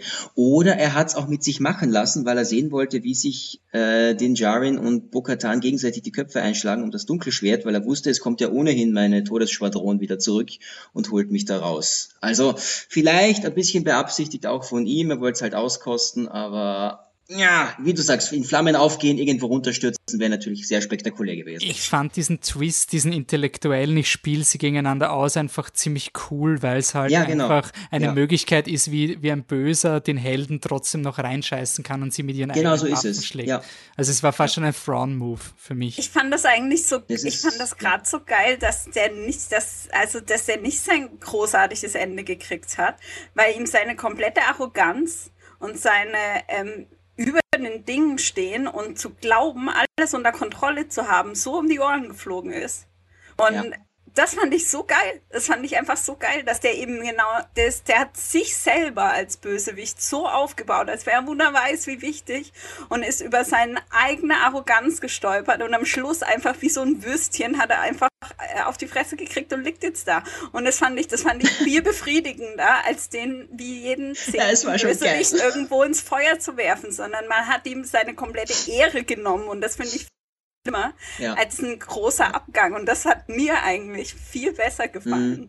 Weil das andere, also. Ja. Also das, das, Final, das finale Knockout von Cara Dune war schon sehr elegant. Er will sich mit dem Blaster, also sie zack, Blaster weg und dong. So, so du hast den Tod also, gar nicht verdient. Oh, du bleibst jetzt erstmal noch hier und erzählst uns ein paar Sachen. Ja, das, das fand ich ziemlich gut. Ja. Äh, ich habe es interessant gefunden, weil ich ein bisschen Angst gehabt hat, dass da ein, also in jedem, es gibt so viele Computerspiele, wo die, wo die Voyager oder die Enterprise auf einem Planeten ist, wo irgendjemand eine Milliarde Roboter-Zombies züchtet und am Ende vom Computerspiel musst du den Reaktor abschalten, weil wenn die Roboter rauskommen würden, wäre das ganze Universum am Ende. Das sind ganz schöne Konflikte, wie du quasi die Galaxis auf der Waagschale haben kannst, ohne dass der Rest der Galaxis das mitkriegt. Ich habe nur Angst gehabt, dass das passiert in Mandalorian Staffel 2 mit diesen scheiß Dark Troopers und ich war so froh, dass das nicht passiert ist und dass Luke ja, das diese Glück. ganzen Dark Troopers in ihre Schranken wer verwiesen hat, hat, Wer hat sich das einfallen lassen? Also Die diesen, diesen Könnt ihr mir mal sagen, was das Problem mit den Dark Troopern ist, das ihr alle habt? Es ist so fad. Ich finde es einfach nicht interessant, wenn ein Bösewicht seine, seine Probleme mit ich habe ein großes, starkes Device. Also okay einfach nur, es ist uninteressant. Es ist eine einfache Art, Drama zu erzeugen, die ich einfach genau. nicht interessant finde. Das, das, sind alles generische Gegner und ich habe es halt heute schon gesagt, so mit äh, Iron Man 3 und dieser Jarvis-Armee am Ende. Genauso wirkte das. Also so wie uns fällt nichts mehr ein und jetzt packen wir die, die, die Superarmee aus. Schon wieder. Ähm, und nee, das, äh, das hätte es null gebraucht. Gar nicht gar nicht gebraucht. Ich muss sagen, es war trotzdem, was ich cool gefunden habe, war, dass sie es halt wirklich so inszeniert haben, diese Dark Trooper sind wirklich schwer zu töten. Mando schafft gerade mal einen und das wirklich fast gar nicht. Und ohne Luke Skywalker hätten sie es sowieso nicht geschafft. Aber es war nicht das Universum Danke, ja. am, am, am Ende deswegen habe ich es dann akzeptiert, aber ich finde ich finde sie, ich sie irgendwie halt, sie sind halt Killer-Roboter. Und ich, ich finde es halt immer cooler, wenn die Bösewichte irgendwie so, ah, ich habe da jetzt gerade deinen Heimatplaneten getan, also was da irgendwie sowas oder, oder irgendwas Böses, ich schließe die Schule oder, oder irgendwie, irgendwie, was der so ja, so, ja, so ein Roboter kann keinen One-Liner von sich geben. Also der irgendwie auf eine Szene passt. Ich er kann schon, aber wir verstehen ihn nicht. Also. Ja. Na, wenn ich mich da ganz kurz einklinken darf, das Gefährliche bei solchen extrem mächtigen Devices, wie du es ausgedrückt hast, ist einfach, dass sie zu einem gewissen Grad dann unbesiegbar werden. Und wir haben gesehen, wie sich Mando mit dem einen, weiß lange geklopft und mit Mühe und gewährt hat. Also da musst du als, als Storyteller wahnsinnig aufpassen, dass du dich nicht wirklich in eine Ecke manövrierst, wo dieser Gegner so übermächtig wird, dass du ihn durch kein anderes Plot-Element mehr lösen kannst als einen Jedi. Und so war es eigentlich auch. Die wären am Ende gewesen, wäre Luke nicht aufgetaucht. Und das ist, das ist die Gefahr, dass du da in wahnsinnig in die falsche Richtung übersteuerst, wenn du da einen Gegner erschaffst, der wirklich so stark ist. Ich meine, wir haben die Droiden in Episode 1 bis 3 gesehen. Ich meine, die, die waren ja also wirklich Kinderspielzeug gegen die, gegen die Dark Trooper jetzt. Und das ist wirklich, du, du manövrierst die Helden in die Ecke und es kann kein anderer lösen, außer halt unser Jedi Ex Machina. Weil die einfach so übermächtig sind. Und das fand ich auch ganz wichtig, weil das war ja. für Mendo die letzte äh, Bestätigung, ja. dass er Baby Yoda nicht beschützen kann, aber Luke kann's. Ja. Er kann ihm Grogu übergeben und weiß, dass der viel mächtiger ist als, ja. als Mando. Der hat gerade alle, der ist da gerade durchspaziert ohne Probleme. Sie haben es gesehen. Das wäre ihr sicherer Tod gewesen. Und er weiß, er kann ihn davor nicht beschützen. Er hat gerade mal einen, wie du sagst, ähm, genau, ja. erledigt. Wer hat sich noch sehr an die, an die End Endszene von Rogue One erinnert? Nur halt, ja. also, ah, schön. Ja, es war die gleiche Szene. Es war doch, also das, vor allem, und das, das meine ich, also sie geben jetzt, und verschiedene Teile des Internets werden jetzt anders spinnen. Die werden das sicher, also wie ich die Szene gesehen habe, habe ich die, die YouTube-Videos schreiben können, wie da Dave Filoni gerade der Kathleen Kennedy zeigt, wie man Luke richtig macht. Also, das ist so, ja. ich wusste, dass eine Fraktion des Internets so reagieren wird, aber es war mir so wurscht, weil es war einfach gut. Es war wirklich so ein, jeder will Luke on his, on his Prime sehen ich habe kein Problem mit Last Jedi Luke mittlerweile. Ähm, und ich habe aber auch kein Problem, mal Luke abzufeiern, wenn er cooler Jedi ist. Also das, er kann beides. Also es gab sicher eine Zeit, wo Luke halt wirklich ultra war und alle, alle gebeidest hat. Und ich fand es halt wirklich deswegen so schön, und habe ihnen deswegen dem Moff Gideon wahrscheinlich wirklich vergeben, weil es eben dem Mando diese Entscheidung gegeben hat. Und das war sowas von überhaupt nicht reißerisch. Also mein, mein, mein Fanfiction-Standardende wäre gewesen, am Ende von der Staffel ist der, der, der Grogu noch immer beim, beim Gideon und der Gideon broadcastet dem Mando sein Gesicht durch die ganze Galaxis, weil es ja gescannt wurde. Und das wäre halt mein Standardende gewesen. Und es ist viel spannender, wenn der Mando sagt, ich bin ich gebe das freiwillig her und on top of it nehme ich noch meinen Helm ab. Das sind so, es ist passiert so selten in Blockbuster und großen Story Storytelling-Events, dass Helden Entscheidungen treffen ohne Druck ohne dass sie irgendwie gezwungen werden dafür oder getrickst werden oder keine andere Wahl haben. Alles, was Mando tut, ist seine freie Entscheidung und das macht, finde ich, das Ende so mächtig. Und ja, ich hofft, dass Kylo jetzt nicht Grogu tötet. Und es war auch nicht nur seine Entscheidung. Also es war eine gemeinschaftliche Entscheidung, die die drei Parteien getroffen haben. Mhm. Mando, äh, äh, äh, Grogu hat, hat, äh, nach einem, hat einen Jedi-Master kontaktiert und der Ruf wurde gehört von Luke. So, Grogu hat sich dazu entschieden, zum Jedi-Tempel zu gehen. Luke hat sich dazu entschieden, ihn als äh, Padawan anzunehmen und Mando hat sich dann dazu entschieden, ihn gehen zu lassen.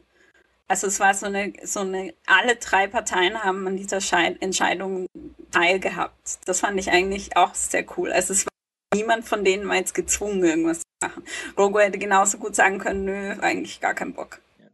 Mhm. Das war ja auch ein schöner Moment, als äh, Mando zu, zu Luke sagt, ja, will ich mit dir mitgehen? Und Luke sagt dann, er wartet auf deine, auf deine Zustimmung.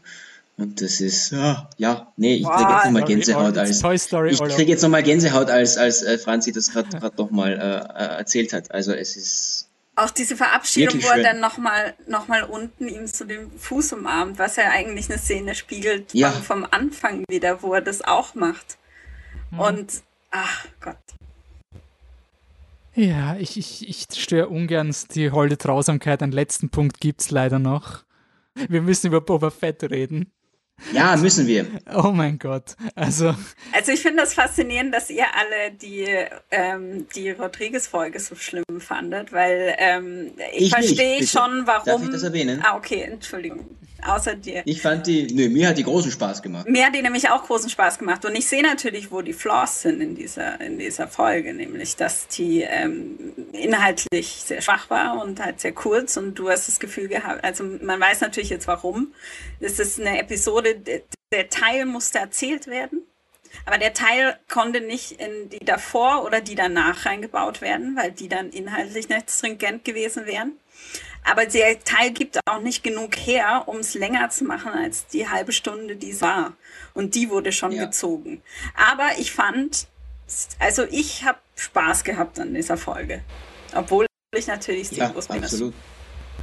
Für mich war es so die Folge, die mir gezeigt hat, warum ich nie einen Boba Fett-Film haben will. Er, er, ist so aufgeladen mit dieser Fan-Erwartung. Also so jeder will einen gewissen Boba Fett sehen und du willst, du, du, du, du, du, dass der Boba Fett einfach der Ultra-Badass ist und der Mando ist schon ein Badass. Das heißt, wir müssen noch mehr overcompensaten. Und ja, sie haben auch sehr overcompensated. Es war sowas von overcompensaten. Also, das war wirklich so. Aber ich fand's geil. Ich fand's geil, mal die, die alte, unter Anführungszeichen, Rüstung aus den 80er Jahren mal richtig in Aktion zu sehen. Es war wahnsinnig geil. Es war schon sehr cool. Und wie der einfach brutal mit dem Stock die Rüstungen von den Stormtroopern einfach zerschmettert. Nichts. Ah, das hat wehgetan. Richtig nice. Aber es war wahnsinnig geil. Und ich cool fand das cool, weil es also. gezeigt hat, dass Boba Fett ein anderer Kämpfer wurde. Also quasi du erzählst Storytelling über Kampf, weil er sich eine neue Waffe hat. Aber ab dem Moment, wo er die Rüstung anhat, war es für mich halt wirklich, jetzt ist es die Boba Fett Show. Toba, du, du, also, du schaust schon in den Löchern. Was ich was ich als positiv empfinde, dass äh, Temuera Morrison wieder eingesetzt wurde. Super. Ja. Ähm, dass man nie einfach irgendjemand anderen genommen hat, jemand Jüngeren, sondern er ist einfach gealtert. Man merkt halt, er passt auch nicht mehr in seine alte Rüstung rein. Also da kommt noch der Bauch irgendwo links und rechts durch. Äh, das ist auch vollkommen okay. Und er ist halt eben auch, äh, ja, soll man sagen, ein bisschen eingerostet. Also dieser dieser, dieser kurze Beef in dieser Kantine, ähm, der hat ja dann gezeigt, so, ja, okay, ähm, die, die, junge, die junge Garde kommt und die ist halt ein bisschen flinker drauf. Ich fand das, fand das sehr lustig, wenn er den Range runterklappt, auf den linken Transporter zieht und dann den rechten trifft und eigentlich eh beide abschätzen, aber und Mando sagt, guter Schuss, ich habe auf den linken gezielt. Also, das fand ich sehr lustig. Das nur nebenbei. Das kannst du rückschneiden, Wolfi, wenn es drauf ankommt. Ich finde auch interessant, das habe ich ja gemeint, mit jeder Canon existiert jetzt. Es gab ja quasi vor vielen Jahren mal so ein geleaktes Lawrence Kasdan Story-Idee für den Boba Fett-Film. Und Lawrence Kastans Pitch war, Boba Fett ist tot und jemand findet seine Rüstung wird der neue Boba Fett, weil er mochte ah. einfach nicht den, den Temuera Morrison Django Fett. Und das habe ich so respektlos gefunden. Das war für mich so ein, hey, sorry, das kannst du nicht machen. Nur weil es dir nicht taugt und du hast in den 80ern Boba Fett, du hast es nicht geschrieben. Joe Johnston hat das Design für Boba Fett gemacht. Der ist wahrscheinlich der einflussreichste Boba Fett-Mensch. Du hast Boba Fett drei Lines in Empire gegeben. Also, wurscht. Das mich, das hat mich so geärgert. Das hat mich so geärgert, dass man so ein, so ein, oh ja, wir müssen die Prequel schnell kaschieren. Und mhm dass sie sie einfach machen, weil es, es sind so viele Kinder jetzt aufgewachsen mit Django Fett und Boba Fett. Und für die ist Boba Fett der. Und ich finde es super, dass sie ihn genommen haben und auch in der, in der vorletzten Folge, oder, oder war das eh die achte Folge, als sie wieder auf Bokatan stoßen und sie dann sagt, ich habe deine Stimme schon tausendmal in der Galaxis gehört, mhm. eben weil sie weiß, dass er einer von den Klonen ist. Das war wieder, wieder ein super Querverweis. Let's just say eine they Einbettung might know my face. genau, auch das war super. Ähm, ja. Na, aber bei der Sechser-Folge war es filmtechnisch halt irgendwie sehr zart. Also ich finde, die war halt, ich finde, ich halte halt nichts von Rodriguez. Also ich finde mhm. wirklich, das ist ein Mensch, der hat mal Erfolg gehabt als Indie-Regisseur, aber diese Zeit ist schon lange, lange dahin. Und ich muss auch jetzt, es ist schon Meta, aber das Director-Line-Up war so uninspiriert. Peyton Reed hat zwei Folgen gemacht, die mir gefallen haben, aber er hat einen Film gemacht, der literally the Yes Man ist. Also ja. es ist wirklich, und du hast eine einzige Frau und dein einzig neu Dunkelhäutiger ist ein 80er Jahre Action-Schauspieler, der jetzt auch mal ein bisschen hinter der Kamera stehen kann. Also ich, ich hätte mir schon... Zwei Dunkelhäutige. Ja, der, der, neue, der, der, neue meinte ich. Den Rick genau. Fayoma, den gab es ja schon in der ersten Staffel. Und das der ist auch der Einzige, der das Drehbuch auch selber schreiben durfte. Mhm. Bei den anderen war überall John dabei und äh, hat die Folge inszeniert und selbst geschrieben. Mhm. Also Filoni hat fünf geschrieben. Filoni hat fünf geschrieben. Fünf geschrieben und aber auch äh, Regie geführt. Er hat beides gemacht bei fünf. Aber ich finde halt wirklich das Line-Up von Regisseuren und dann wirklich diesen, den Rodriguez für den Western zu casten, das war für mich halt wirklich so dieses, es äh, ist so, so basic. Ich weiß nicht, das ist irgendwie so, er haut halt regiemäßig einfach nichts gerade gar nicht. Irgendwer war doch, äh, Rodriguez war doch aber nicht die erste Wahl. Also das, was ich gelesen hatte, war der auch bloß ähm, ein, ein für Zwischenreihen schnell, weil irgendwer hat abgesagt. Ah, okay. Ach so, okay. Genau. Hat Bryce Dallas Howard nicht die dritte Folge gemacht, kann das genau, sein? aber die war ja auch, ja, das, das finde ich halt auch so die einzige Frau, die du hast, die behältst du von der letzten Staffel. Ja, gut, das, das, stimmt, ja. das ist halt quasi rein von, von den, den Talenten, die sie besetzen, hätte ich mir Ja, aber war eine mehr... gute Folge. War eine gute Folge. Ja, das stimmt. Ich tue mir nur bei einer Serie wie Mando sehr schwer, den einzelnen Regisseuren so viel Credibility zu geben, weil das halt wirklich so ein Riesensystem ist. Also mhm. weil das so eine, so eine von zwei Showrunnern getriebene Sendung ist. Und die, die Grenzen verlaufen. Also ich hätte nie geglaubt, ich halte von Peyton Reed nix und ich hätte nie geglaubt, dass mir seine zwei Folgen so gut gefallen. Ich habe mir gedacht, bist du deppert, wer hat die letzte Folge Regie geführt? Und dann war ich so, oh, den Typen, den du nicht ausstehen kannst, der goes my prejudice. Also es ist mhm. irgendwie so, es ist so schwer abzuschätzen, was wirklich von da rein ist. Das, das wollte ich gerade sagen. Wie viel Einfluss hat er jetzt eigentlich? Oder ist es, es war, ich meine, das Drehbuch war natürlich fantastisch für die letzte Folge, aber wie viel kann er dann wirklich noch von sich aus machen? Das, wäre interessant zu wissen. Mhm. Also ich, ich jetzt, jetzt mehr oder weniger Mann vom Fach, sage ich jetzt mal, der auch die andere Seite. Äh, wäre interessant zu wissen, wie viel du da als Regisseur noch an, an eigener Vision und eigenen Vorstellungen reinbringen kannst. Ja, Final Cut sicher nicht. Nein. ja. Okay. Um, ähm, speaking of Final Cut, jetzt müssen wir langsam zudrehen. Um, ähm, Nein! Entschuldigung ein großes Thema gibt es halt noch, nämlich wie geht's weiter? Ähm, es ist wirklich so, ähm, es gibt eine unsägliche After-Credit-Szene, die für mich wirklich genau das ist, was eine After-Credit-Szene ist, nämlich etwas, was ich, ich mag's, ich mochte sie nicht. Also für mich war das wirklich, das hat nichts mit der Story zu tun. Du gehst in eine Location, die du noch nie gesehen hast, du kriegst eine Figur, die du nicht kennst in der, innerhalb der Story, die sich auf die Ikonografie einer anderen Figur beruft die du in dieser Story noch nie gesehen hast. Und am Ende beruft sich der Boba Fett auf diesen, diesen Jabba-Thron. Also du spielst halt wirklich hier nur mit, den, mit der Audience. Also das ist wirklich eine Szene für die Fans, für die Story von Boba Fett, die aber in keinster Weise in Mandalorian Staffel 2 vorgekommen ist. Er hat nie gesagt, boah, ich habe da noch eine Rechnung zu begleichen. Oder er hat, das war einfach nicht da. Das war irgendwie für mich so eine, das war wirklich eine Marvel-Szene für mich. Also, das stimmt, aber. Ich habe sie nicht mal so schlimm gefunden, aber für mich gehört es nicht in Mando. Er ist ja weggeflogen. Also das Ding ist, ich finde ich finde es deswegen okay, weil er, ähm, er hat ja am Anfang nur das äh, Komitee gemacht und ist dann ab, abgedüst. Genau. Und äh, das beantwortet, wohin. Und das finde ich okay. Ja, ja, sehe ich auch so. Ja, ja, aber er hat seine Begleiterin noch auf dem Schiff von Moff Gideon gelassen. Das stimmt. Ja. Das ist wieder der Gut, Punkt, wir wissen der nicht, wie viel, wie viel Zeit da vergangen ist. Ja. Also entweder ähm, wird äh, Staffel 3 ein Kapitel bekommen, also ein Kapiteltitel, wo es eventuell darum gehen wird. Und ich habe schon fast so ein bisschen so, das ist dann so ein bisschen so eine Art, ja, Peaky Blinders, so, so Mafia-mäßiges äh, Szenario gibt mit so Unterweltbossen und Boba Fett an der Spitze. Ähm, der das Ganze treibt.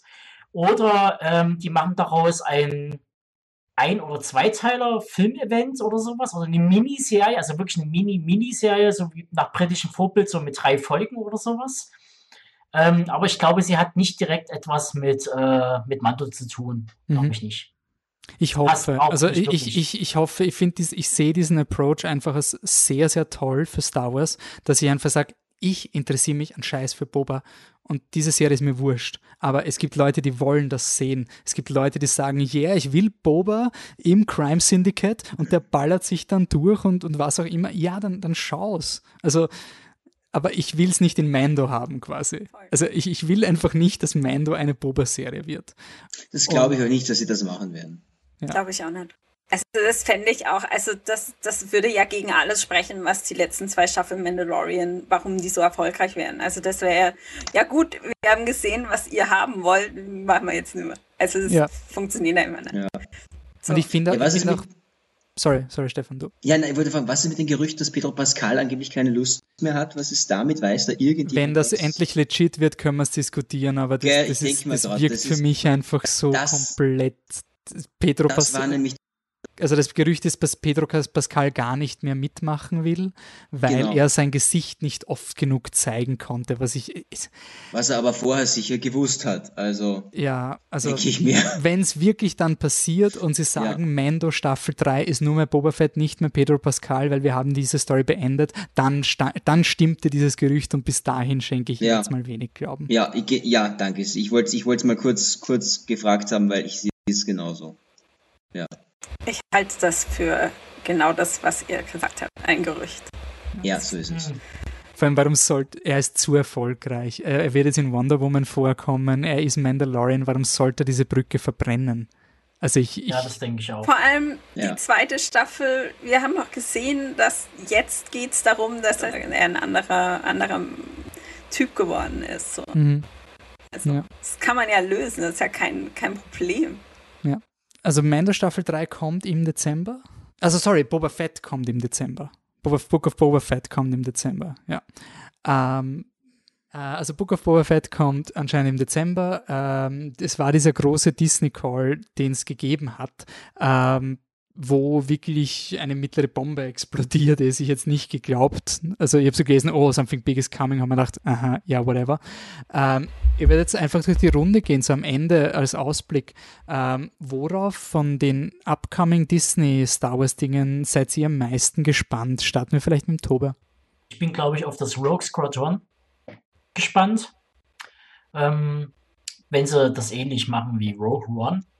Also quasi wirklich so eine Art äh, es wird so ein Einsatzteam geben, so alle, die dann Heists machen etc., äh, würde mir das sehr entgegenkommen. So, also ich bin jetzt, ich bin jetzt nicht so dieser, dieser, dieser Fan von, von Jedi-Action, äh, sondern eher handfeste Action.